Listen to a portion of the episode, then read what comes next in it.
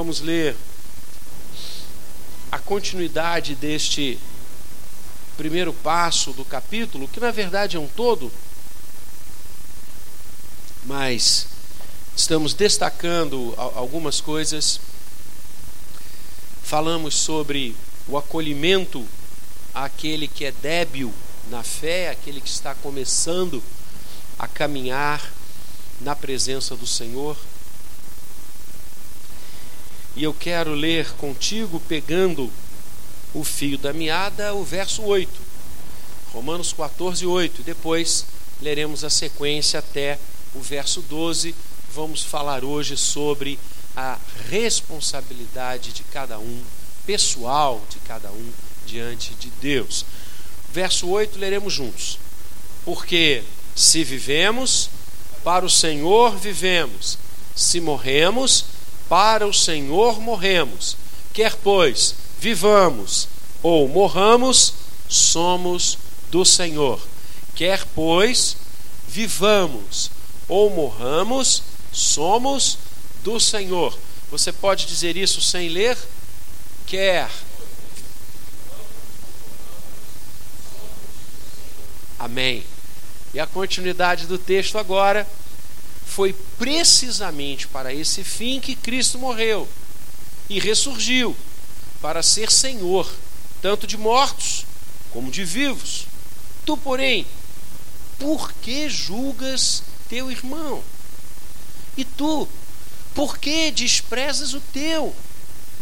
Pois todos compareceremos, compareceremos perante o tribunal de Deus. Como está escrito, por minha vida, diz o Senhor, diante de mim se dobrará todo o joelho e toda língua dará louvores a Deus. Juntos o verso 12: Assim, pois, cada um de nós dará contas de si mesmo a Deus.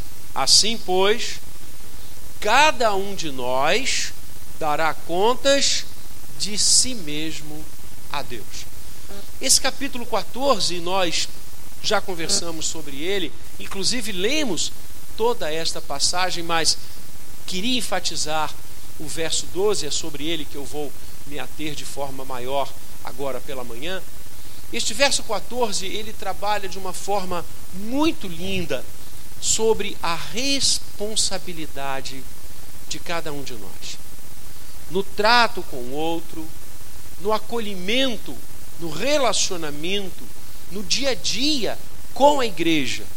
Nós vimos analisando e vendo no capítulo 12 várias situações que, lógico, é, é, se desdobram no dia a dia da igreja, mas também muito voltadas para o fora, para o mundo, para o nosso dia a dia na sociedade, para os nossos relacionamentos com outras pessoas que não aquelas da mesma fé que professamos.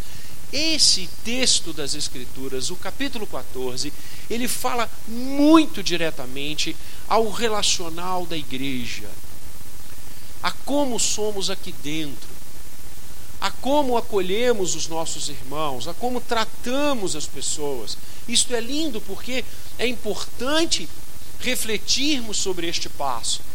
É importante pensarmos como somos e que membros de igrejas nós temos sido. Como nós nos relacionamos aqui dentro com os nossos irmãos, com aqueles que são trazidos pelo Senhor até nós. Como nós os vemos. Que espaço e que relevância eles têm na nossa vida. Entramos mudos e saímos calados?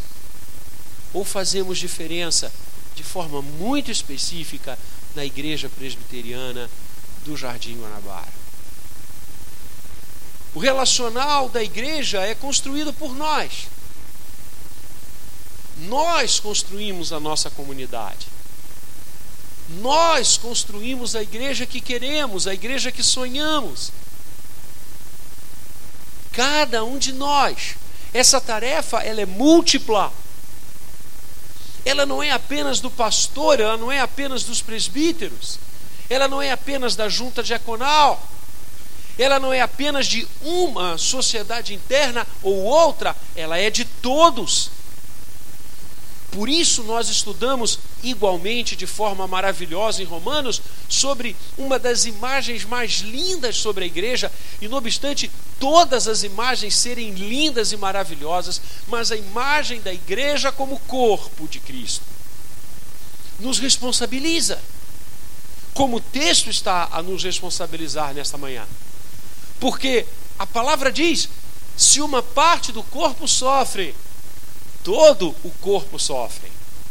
Se uma parte do corpo não está indo bem, todo o organismo reverbera isso. Isso afasta de forma peremptória uma visão equivocada da igreja local como um grupo ou grupos de pessoas divididas em faixas etárias ou sexuais, é o grupo dos homens, o grupo das mulheres, o grupo da mocidade. Não!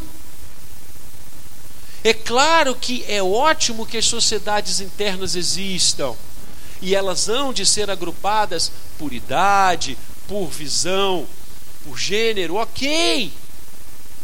Mas elas são experiências e oportunidades de você ministrar coisas relevantes a estas faixas, às mulheres, aos homens, aos adolescentes, aos jovens. Elas não são divisões, elas são oportunidades. A igreja é um todo. A igreja é o corpo. E aquilo que nós fazemos impacta todo o corpo. Eu quero dizer algo aqui muito pessoal. Eu me formei no seminário de Campinas com 20 anos. Eu assumi igreja com 21 anos.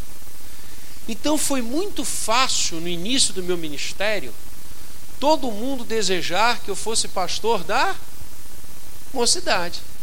Com 21 anos. Eu sempre me neguei a isso. Eu disse: não, não, não, não, não, não. Eu não sou pastor da mocidade. Eu sou pastor da mocidade eu sou pastor dos adolescentes. Eu sou pastor do idoso. Eu sou pastor das senhoras. Eu sou pastor dos idosos, dos senhores. Eu sou pastor até de quem não está na igreja, que se precisar de mim, eu estou lá. Percebam? Claro que há ênfases ministeriais, é lógico. Mas nós jamais podemos perder a visão de que somos chamados para pastorear o rebanho de Deus. É igual ao ministério. Não existe, não, eu fui chamado por Deus para ser pastor na Zona Sul do Rio de Janeiro. Eu fui chamado por Deus para ser pastor na região dos lagos. Eu fui chamado por Deus para ser pastor único e exclusivamente na Holanda. Filho, o campo é o mundo. O campo é o mundo, dizia John Wesley. E onde houver uma vida respirando, ali é o seu campo esteja esta vida onde estiver, nas mansões ou nas palafitas, nas áreas desenvolvidas do planeta Terra, onde não tem nem esgoto. Você é chamado para salvar vidas, para pescar em todos os mares. A igreja é uma só. E eu dou graças a Deus, irmãos, vocês não têm noção de como eu dou graças a Deus pela vida desta igreja, porque esta igreja pensa assim. Eu já estive e convivi com comunidades tão diferentes da nossa, onde os jovens não se envolvem com as senhoras, onde os homens não se envolvem com os adolescentes. São estanques. De quem é a programação? É da mocidade. Lá não piso. Isso não existe aqui. Isso não existe aqui. Ah, quem está promovendo esse encontro? É a SAF. Ih, isso não existe aqui. Pelo contrário, é lindo que as nossas sociedades internas se apoiem. E elas fazem isso. Estão juntas, pensando o reino. É maravilhoso você perceber os vários movimentos e ministérios da igreja, todo mundo junto adolescente junto com jovens, jovens junto com as senhoras, as senhoras abençoando os homens. Que maneiro! Ué, pra você ter uma ideia, o evento que o PH vai fazer no mês que vem, né, o presbítero Ivo está viajando, depois eu vou contar isso para ele, né, é, é um evento dos homens. Você não tem ideia de como as senhoras estão me ligando. Reverendo, deixa a gente ir. Reverendo, deixa a gente estar junto. Eu disse, não, mas é o seguinte, a ideia é realmente, nesse momento assim, estar tá só os homens, que a gente vai bater um papo, conversar. Né? Mas olha que barato. Se fosse outra visão, é, quero saber. Pelo contrário, é porque sempre nós fizemos tudo tão juntos, tão, tão ligados, sem idade, sem faixas, que assim, o pessoal, ué, mas é mesmo, mas é, é só os homens? Que legal isso. E que jamais, amados, a nossa igreja perca esse DNA. Essa coisa gostosa, onde as nossas crianças se sentem parte integrante da igreja, os nossos adolescentes, os nossos jovens, os nossos idosos.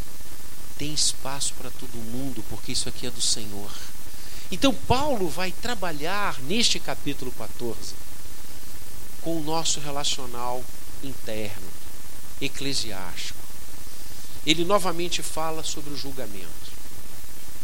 Vejam a preocupação de Paulo, porque isso já estava acontecendo na igreja primitiva, isso precisava ser debelado. Juízos, que não são, infelizmente, uma característica de um tempo histórico.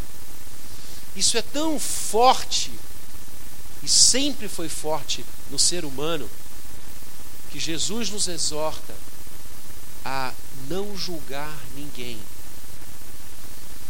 E ele fala do cisco e da trave.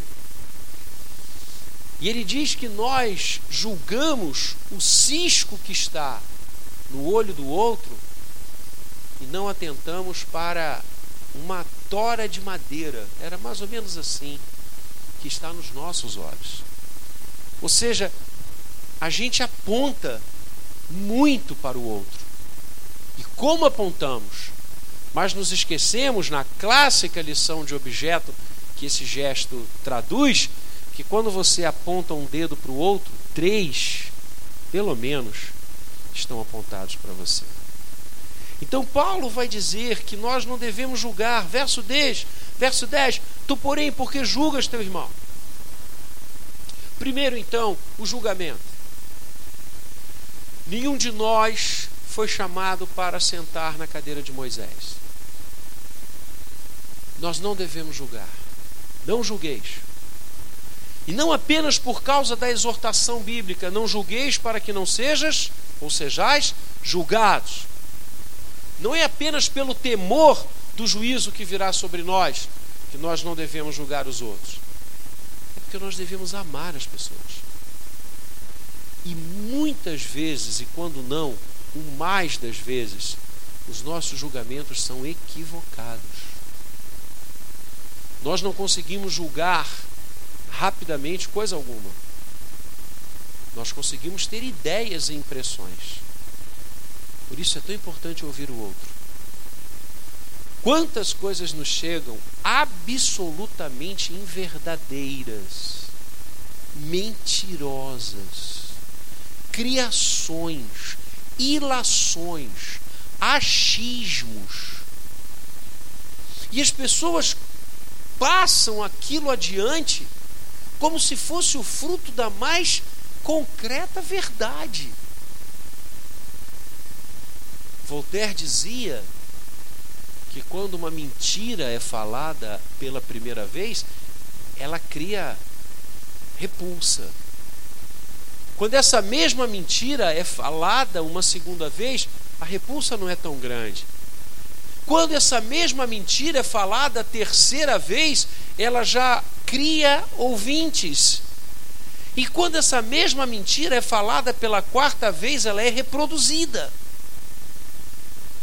Esse é o mundo que nós sempre vivemos e ele está muito pior pelas facilidades de comunicação que nós temos hoje. se as aleivosidades, as maledicências, as coisas horrorosas que sempre se falou uns dos outros eram impactantes quando não tínhamos a capilaridade de informação que temos hoje, imagina agora. Quando uma mera frase em uma rede qualquer gera sabe-se lá o que. Por isso, irmãos, como cristãos, muito cuidado com o que você escreve no WhatsApp. Muito cuidado com o que você posta, com os comentários que você faz. Tenha juízo, tenha sensibilidade. Não saia reproduzindo como um papagaio as coisas que chegam a você, porque aquilo pode ser absolutamente inverdadeiro, mentiroso e com objetivos escusos por trás. Por isso, a palavra de Deus nos previne o julgamento precipitado. Eu tive a honra de integrar o Tribunal de Recursos do Supremo Conselho da nossa igreja por oito anos. E julguei dezenas de processos nesses oito anos. Processos eclesiásticos de todas as partes do país: Norte, Nordeste, Sul, Sudeste, Centro-Oeste. O tribunal sempre se reunia em São Paulo e havia o tempo das pessoas se defenderem. E muitos desses processos tinham como berço julgamentos precipitados e equivocados. Não julgue o seu irmão. Coisas que as pessoas saíram a publicar das outras e que trouxeram um dano tremendo à vida delas. E quando se ia apurar, quando efetivamente se buscava, mentira. Impressões. Cuidado. Tu, porém, por que julgas teu irmão? Não sabemos o que aconteceu com aquela vida, não sabemos a verdade de tudo. Vamos ouvi-la. Vamos conversar e, se for necessário a punição, puniremos com amor, disciplinaremos com carinho, para que ela volte, para que ela se restabeleça diante de Deus, porque o fim de toda e qualquer disciplina, e isso a reforma nos ensinou, é a cura do faltoso, é o bem do faltoso. Nós não disciplinamos por vingança, nós não disciplinamos porque somos os donos da correção, nós não disciplinamos porque queremos que as pessoas ajam como nós, nós disciplinamos porque amamos as pessoas. A disciplina é fruto do amor, a ponto da palavra dizer que Deus disciplina a quem ama.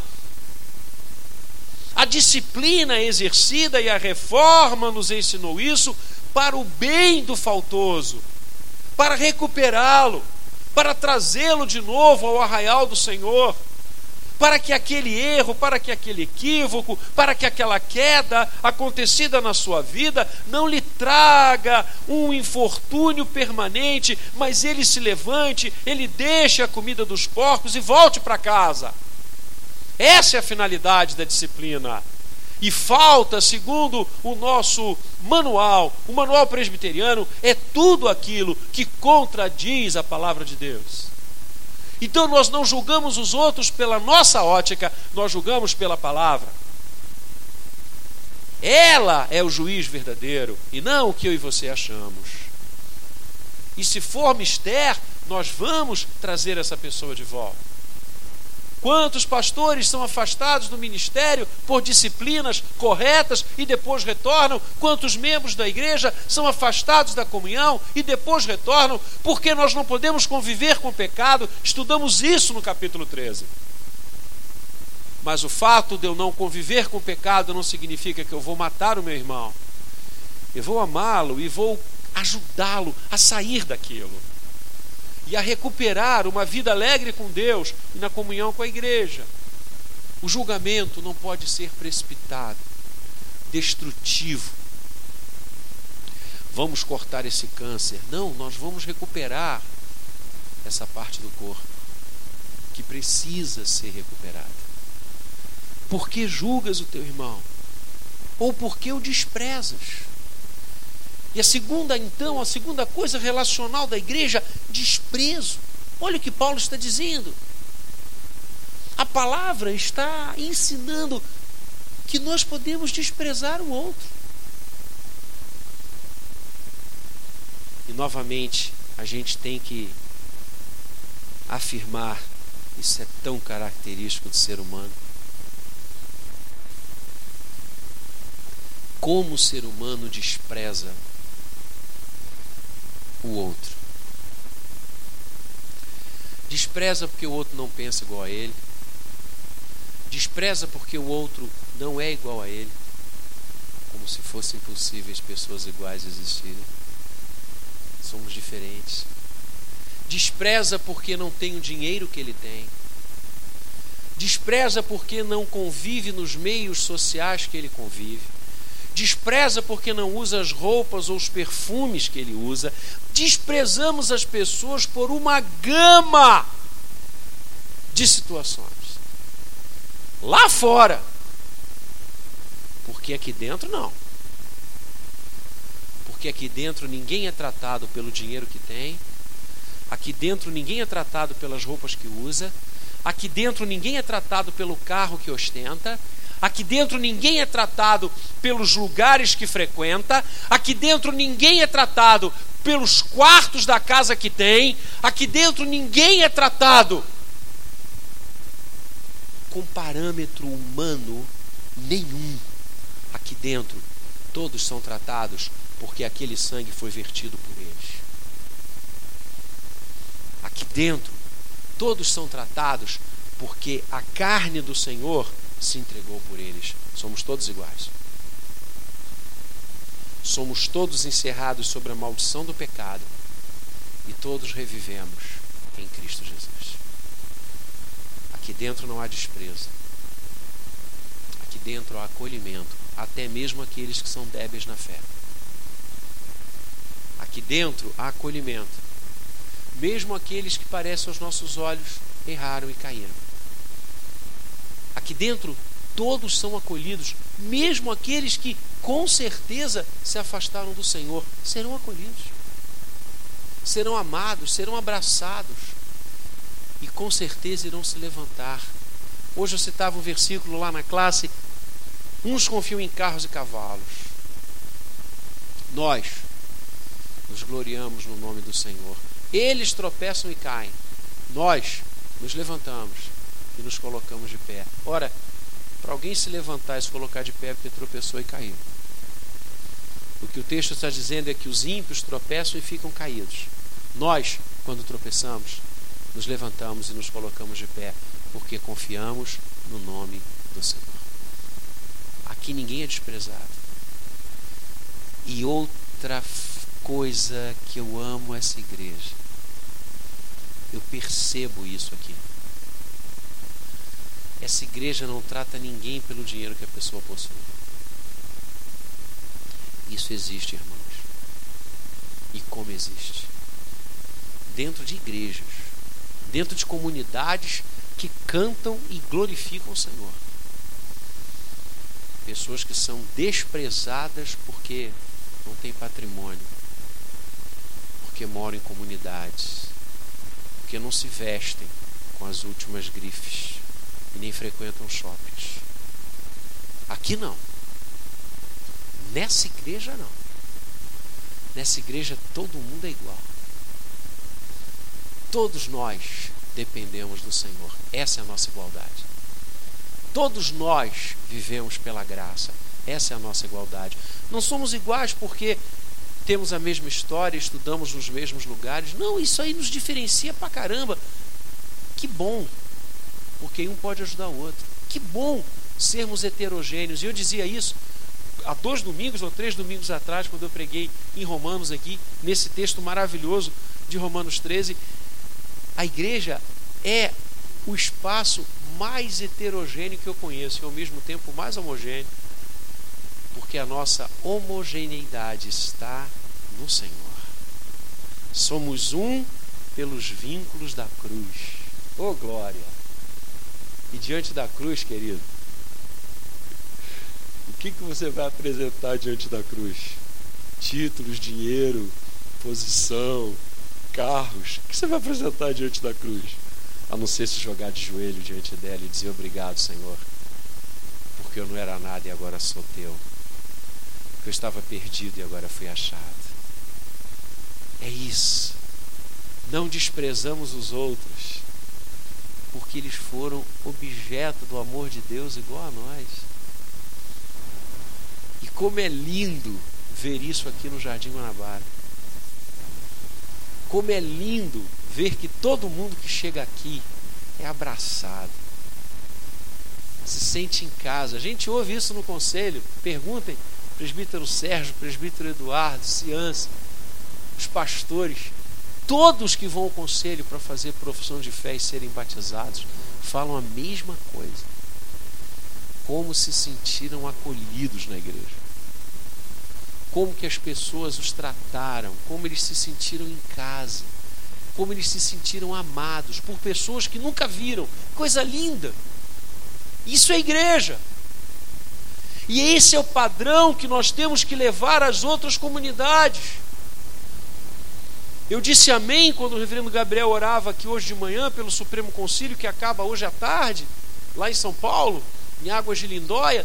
Quando ele disse para Deus usar a igreja presbiteriana do Brasil para abençoar o Brasil, para abençoar as outras denominações, é isso, que Deus use o exemplo que o Jardim Guanabara tem dado para abençoar todas as comunidades. Aqui nós não desprezamos. Para nós todos tem valor, e que valor a ponto do Senhor Jesus morrer na cruz por ele. Valor igual eu não conheço.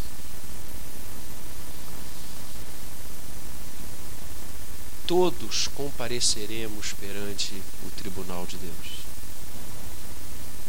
Isso é responsabilidade. A maneira como você trata o outro é responsabilidade sua. Como Lembre-se que todos compareceremos perante o tribunal de Deus. E cada um dará contas de si mesmo a Deus. O que eu estou fazendo com a minha igreja? O que eu estou fazendo com os meus irmãos? De que maneira eu os tenho tratado? Tenho andado a segunda, a terceira, a décima quinta milha? tenho acolhido, abraçado de verdade. Não o abraço interesseiro que seleciona, mas o abraço a todos indistintamente. O sorriso aberto, acolhendo aqueles que aqui estão de coração. Porque se o Senhor os trouxe, é coisa boa. É coisa boa cada um de nós dará contas de si mesmo a Deus. Julgando, julguemos primeiro a nós. Sentemos nós nos bancos dos réus. Depois a gente julga os outros. Primeiro olhemos para a nossa vida. Primeiro tiremos os troncos de árvore que estão aos nossos olhos, para que então a gente possa tirar o cisco. Olha a comparação que está no olho do outro. Quantas injustiças cometemos, irmãos? Quantas vidas são destruídas? Casamentos desfeitos, amizades rompidas Hoje há um exército de pessoas que se afastaram da igreja. Já eles têm até um título: desigrejados. Olha só. Desigrejados. A, a, a monografia Não foi, reverendo, a monografia do, do, do Flávio, nosso pastor auxiliar, foi sobre esse tema: os desigrejados. Há farta literatura nessa direção. E os motivos que mais levam pessoas a deixarem a igreja é a tristeza e a decepção com os membros da igreja. Não é com o Senhor. Por isso, desigrejados.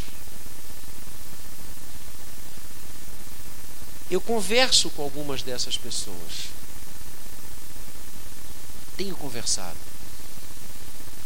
E me dói que as situações que elas viveram, viveram porque pessoas não leram Romanos 14. Não estamos dizendo, me entenda, por favor. Não estamos dizendo que temos que passar a mão sobre a cabeça de todos os erros, todos os equívocos e todos os pecados dos outros para não magoar aquele irmão, para ele não deixar a igreja. Não é nada disso. Lembra-se do jovem rico, como o texto encimado nos, nos anuncia, que talvez o nome certo para essa passagem seja outro, mas vamos lá. Para mim ele não era nem muito jovem. Um homem aproximou-se de Jesus, relembrando a você, e disse: Bom mestre, o que tenho que fazer para herdar a vida eterna? Pergunta fulcral de toda a existência. Não há uma pergunta mais relevante do que essa. Que tenho que fazer para herdar a vida eterna? Não existe pergunta mais importante do que essa.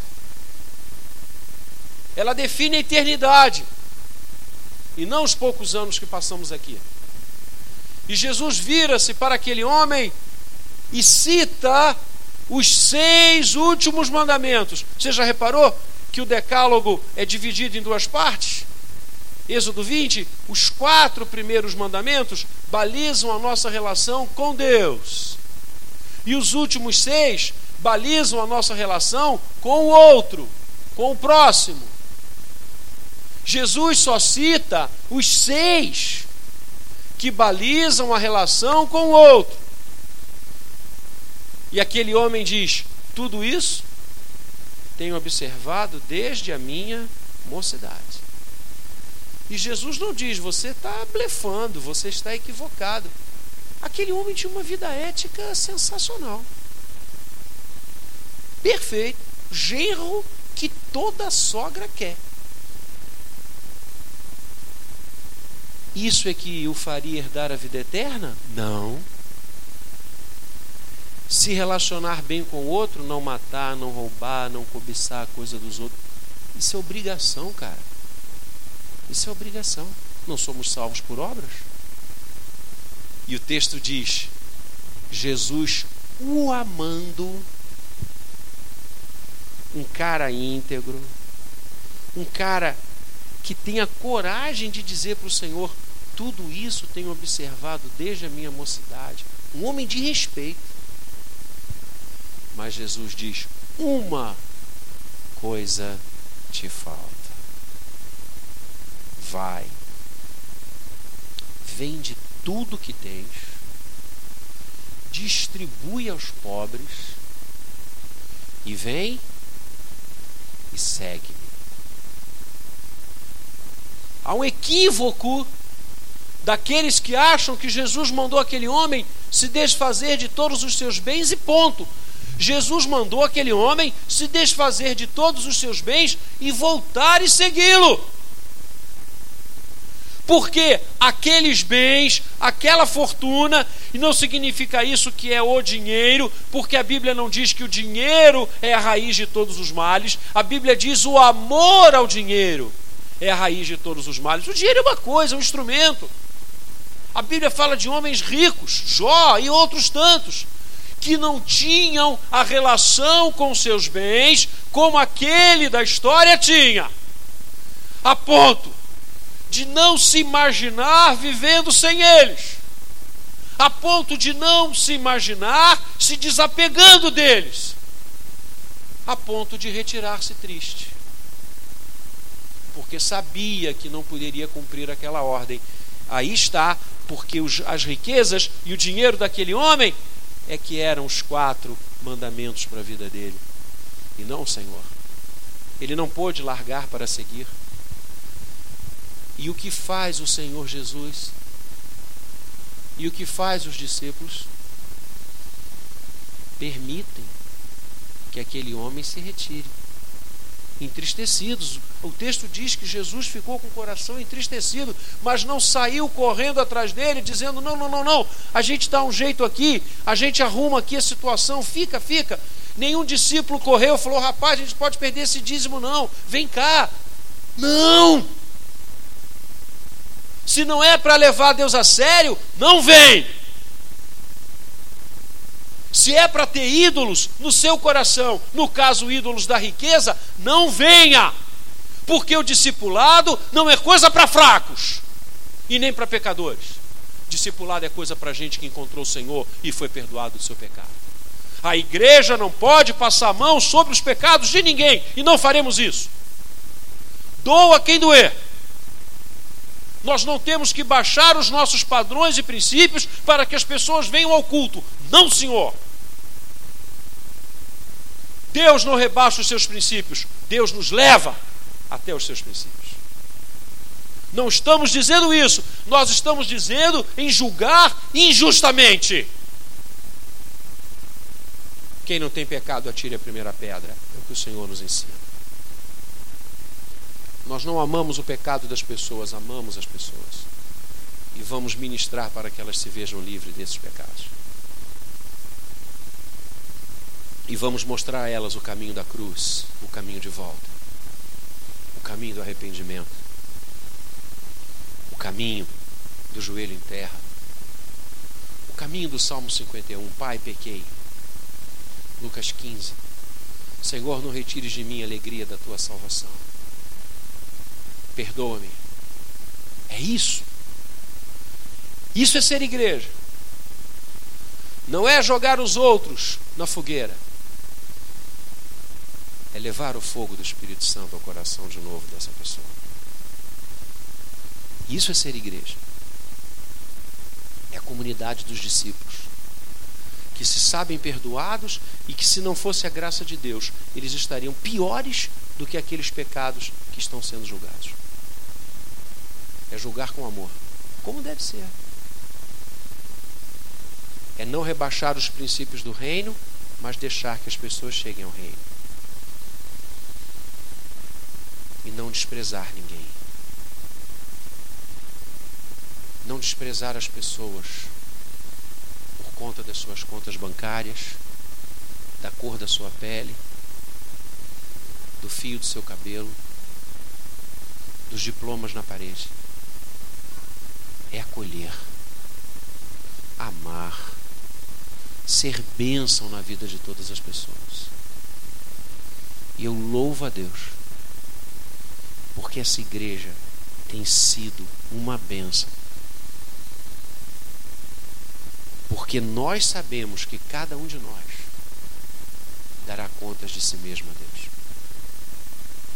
É a responsabilidade de como você tem construído a caminhada congregacional, a caminhada comunitária. Como? Que membro de igreja eu tenho sido? que vida participante eu tenho sido. Como os meus dons e ministérios têm sido usados para a glória de Deus aqui, na minha comunidade, aqui dentro, no trato com as pessoas, no meu relacional. Como? Eu darei contas a Deus. É a responsabilidade da fé. A fé nos responsabiliza. Porque o Senhor nos conquistou para a liberdade. Gálatas 5. Então agora nós podemos livremente construir algo lindo para a glória de Deus. Rogando a Ele a sua bênção, o seu influxo, a sua presença bendita. Construindo pontes, ao invés de destruí-las. Alcançando corações, ao invés de rejeitando-os. falando a beleza do Evangelho, da graça e da redenção em Cristo. E percebendo, naquele dia maravilhoso, quando cada um de nós dará contas de si mesmo a Deus, quando nada tivermos para oferecer de bom, de justo e de aproveitável, e então nós ouviremos do Senhor o seguinte: passe para o gozo eterno do seu Senhor. Não porque você merece, não porque você fez, mas porque eu amei você de tal maneira que lhe justifiquei. Você merecia outra coisa muito diferente. Você merecia passar a eternidade longe de mim. Mas com amor eterno eu te amei. Então vem, entra no gozo do teu Senhor. Isso acontecerá. E até aquele dia venturoso, vivamos para a glória e para o louvor de Deus, abençoando, abençoando vidas, vendo a semente do Evangelho brotar no coração de tantos e que Ele continue a nos dar essas experiências e a que nós continuemos a ver o nosso jardim Guanabara florescer com flores da graça para o louvor do Senhor. Amém. Convido os presbíteros para estarmos juntos à mesa nesta manhã tão linda